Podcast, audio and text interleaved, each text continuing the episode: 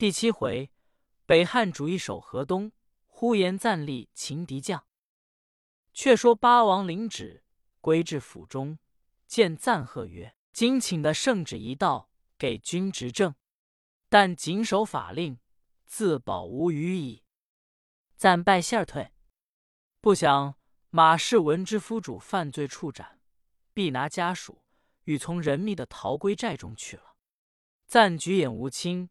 嗟叹不已，只得七指寺中。却说河东刘军听知太宗新立，招服太行山呼延赞为将，乃即文武商议曰：“中原宋太祖在日，以孤晋为敌国。今彼新立太宗，河东之忧，岂能吐乎？”丁贵奏曰：“往年因赵阳令公元泽州之围，讲和而回。”今军事蓄锐有年，兵甲坚利，陛下可高枕无忧。近年之弊，多因预备不顾，使敌兵长驱而来。今宜下令各边关严设堤防，勿使宋兵侵进，乃为长守之计。我亦比劳，失费无功，自不敢正视河东矣。刘勾然其奏，即下令于各边关等处去了。又于晋阳城中深沟高垒而待。消息传入汴京，太宗会群臣议争河东之策。杨光美奏曰：“河东预备坚完，未可足下。陛下欲图之，须成彼国有隙，然后进兵，则可决其成功。”太宗沉吟未决。曹兵进曰：“以国家兵甲精锐，减太原之孤垒。”如摧枯拉朽，上何遗焉？帝闻兵言，亦遂决。以潘仁美为北路都招讨使，高怀德为正先锋，呼延赞为副先锋，八王为监军，统十万精兵，克日御驾亲征。指命记下，潘仁美等退朝，于教场中分拨军马。呼延赞所部皆以老弱者与之。高怀德进曰。先锋之职不轻，逢山开路，遇水安桥。今以老弱之兵负赞统领，倘误朝廷大事，则招讨罪将谁任其咎？人美默然良久，乃曰：“老弱之兵将负谁部下也？”怀德曰：“所言老弱，非进不堪用者，彼斩坚入阵，则有不及。当以此军。”分统随驾之将，前军皆选精勇，均分于小将。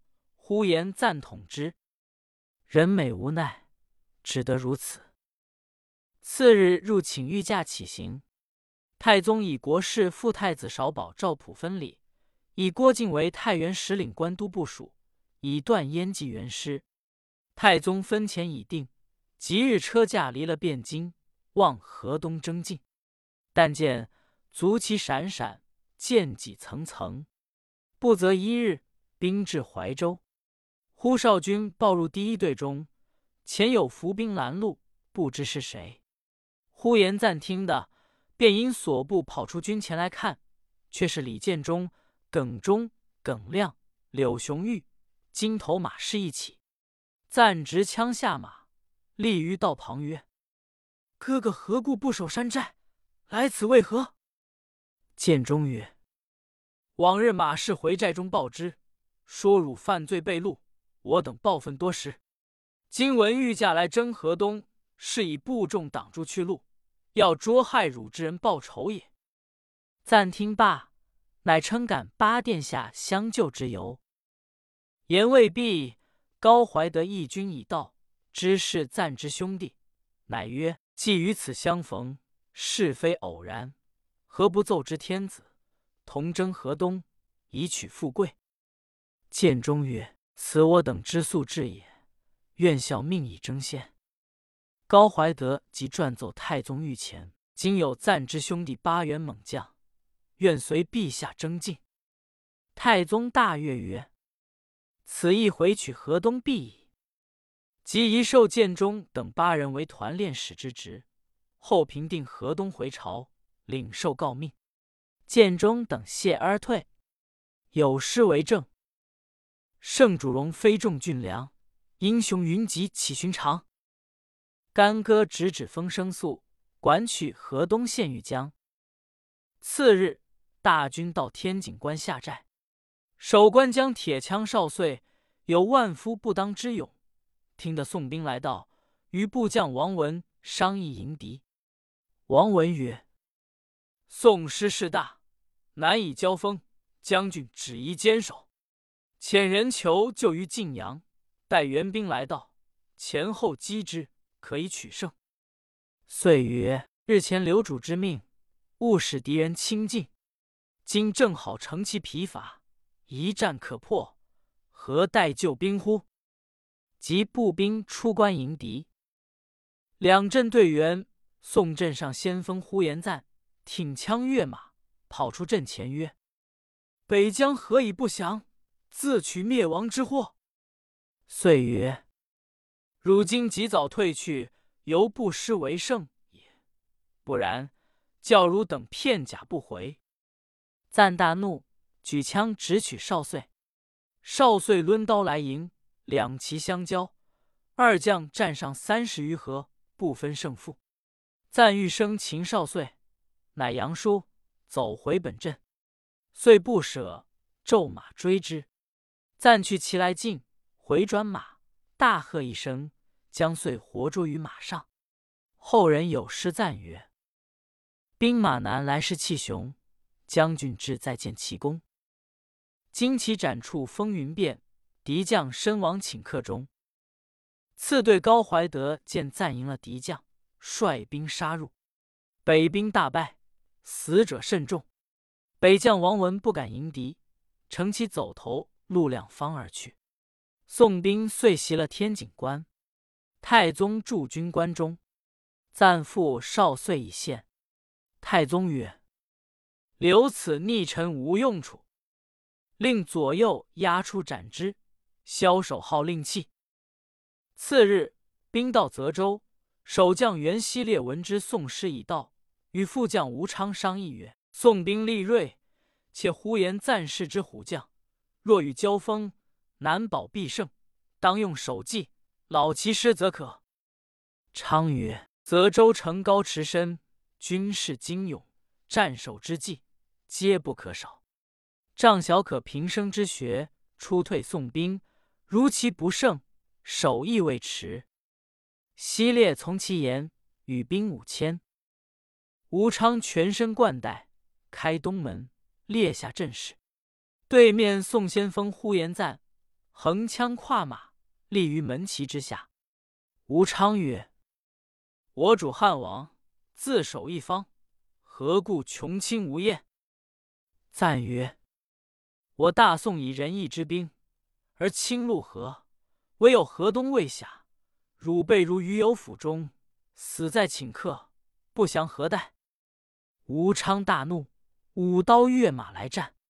呼延赞举枪迎敌，两骑才交，宋兵鼓勇而进，北军先自扰乱。吴昌势力不知。跑马望本阵逃走，赞成是掩之。昌见宋兵雄勇，不敢入城，率众绕出坟涧遁去。赞杀的性激，尽骤马追之，大叫：“贼将休走！”昌回头见赞追紧，按住刀，弯弓架箭，一使放来，被赞闪过。吴昌欲慌，只顾前走，忽连人带马陷于坟泽中。赞部下向前捉住，降其部下二千余人。赞将吴昌借见太宗，太宗令推出斩之，下令急攻城池。昌之败卒，走入城中，报之西烈。西烈大惊曰：“布衣无言，果至丧失，如何能退进敌？”道未必，其妻张氏乃绛州张公瑾之女，形貌极丑。人号之为鬼面夫人，却有一身武艺，万夫难进。闻得丈夫之语，近前谓曰：“将军休慌，妾有退敌之计。”西烈曰：“城中势若烧煤，夫人用何妙策？”张氏曰：“宋兵势大，须以智而破之。君明日先布军伍出战杨叔，引敌人入于丛林之下，吾欲埋伏射骑于此待之，四下反击，必获全胜。”西烈然其计，下令分遣已定。次日，步精兵六千出城迎敌，两军摆开。宋江、呼延赞首先出马，高叫：“贼将如何不陷城池，上赶来战耶？”西烈曰：“今特擒汝以报吴昌之仇。”言罢，举斧直冲宋阵。赞跃马举枪交锋。两下呐喊，二人战上二十余合，西烈跑马便走。赞率部将祖兴乘势追之，将近丛林，西烈放起号炮，声彻山川。张氏伏兵齐起，千弩俱发，宋兵死伤者不计其数。赞之中计，勒马杀回，正遇张氏阻住，二马相交，战不两三合。被张氏刺中左臂，赞复痛冲围而走。祖兴不于众，随后杀出。西烈回马追到，江心一斧劈落马下。宋兵大败。西烈与张氏合兵进击，胜了一阵，乃拔军入城。暂归至军中，深恨张氏这一枪之仇，与马氏议曰：“今日之战，不得其利，折去大将祖兴。”部下伤损大半。马氏曰：“是谁出战？能胜无众？”赞曰：“袁熙烈不足惧。其妻张氏枪法不在无下，且有智识。若令因城而守，则泽州未可足攻。”马氏曰：“此无虑也。彼之伏兵，只用得一番。我亦已计取其城。”赞曰：“如有何计？”马氏曰：“且将各营按下，只说因被敌人伤中左臂，不能出战。彼闻此消息，必待于防守。却令老弱之众罢却戎士，日于坟涧中衔马，似有回军之状。吾与军服精兵于城东高阜之处了望，四骑出兵，同曰高将军先战。我等乘虚导入城中，则泽州唾手可取矣。”赞喜曰：“此计足深我恨。”即密下号令，各营按兵不出。果然数日间，哨马报之西列。西列即请张氏一之。张氏曰：“前日匹夫被我伤着一枪，宋军中若无此人，众心必殆。宜乘其虚，出兵扰之，宋师不足破矣。”西列曰：“善。”即点下精兵七千，扬旗鼓噪，出南门冲击。宋师不这儿走，西烈自以为得计，驱兵直杀入中间。高怀德当先抵住交锋，两马才合，后军报道：宋兵已攻入东门矣。西烈大惊，即跑马杀回。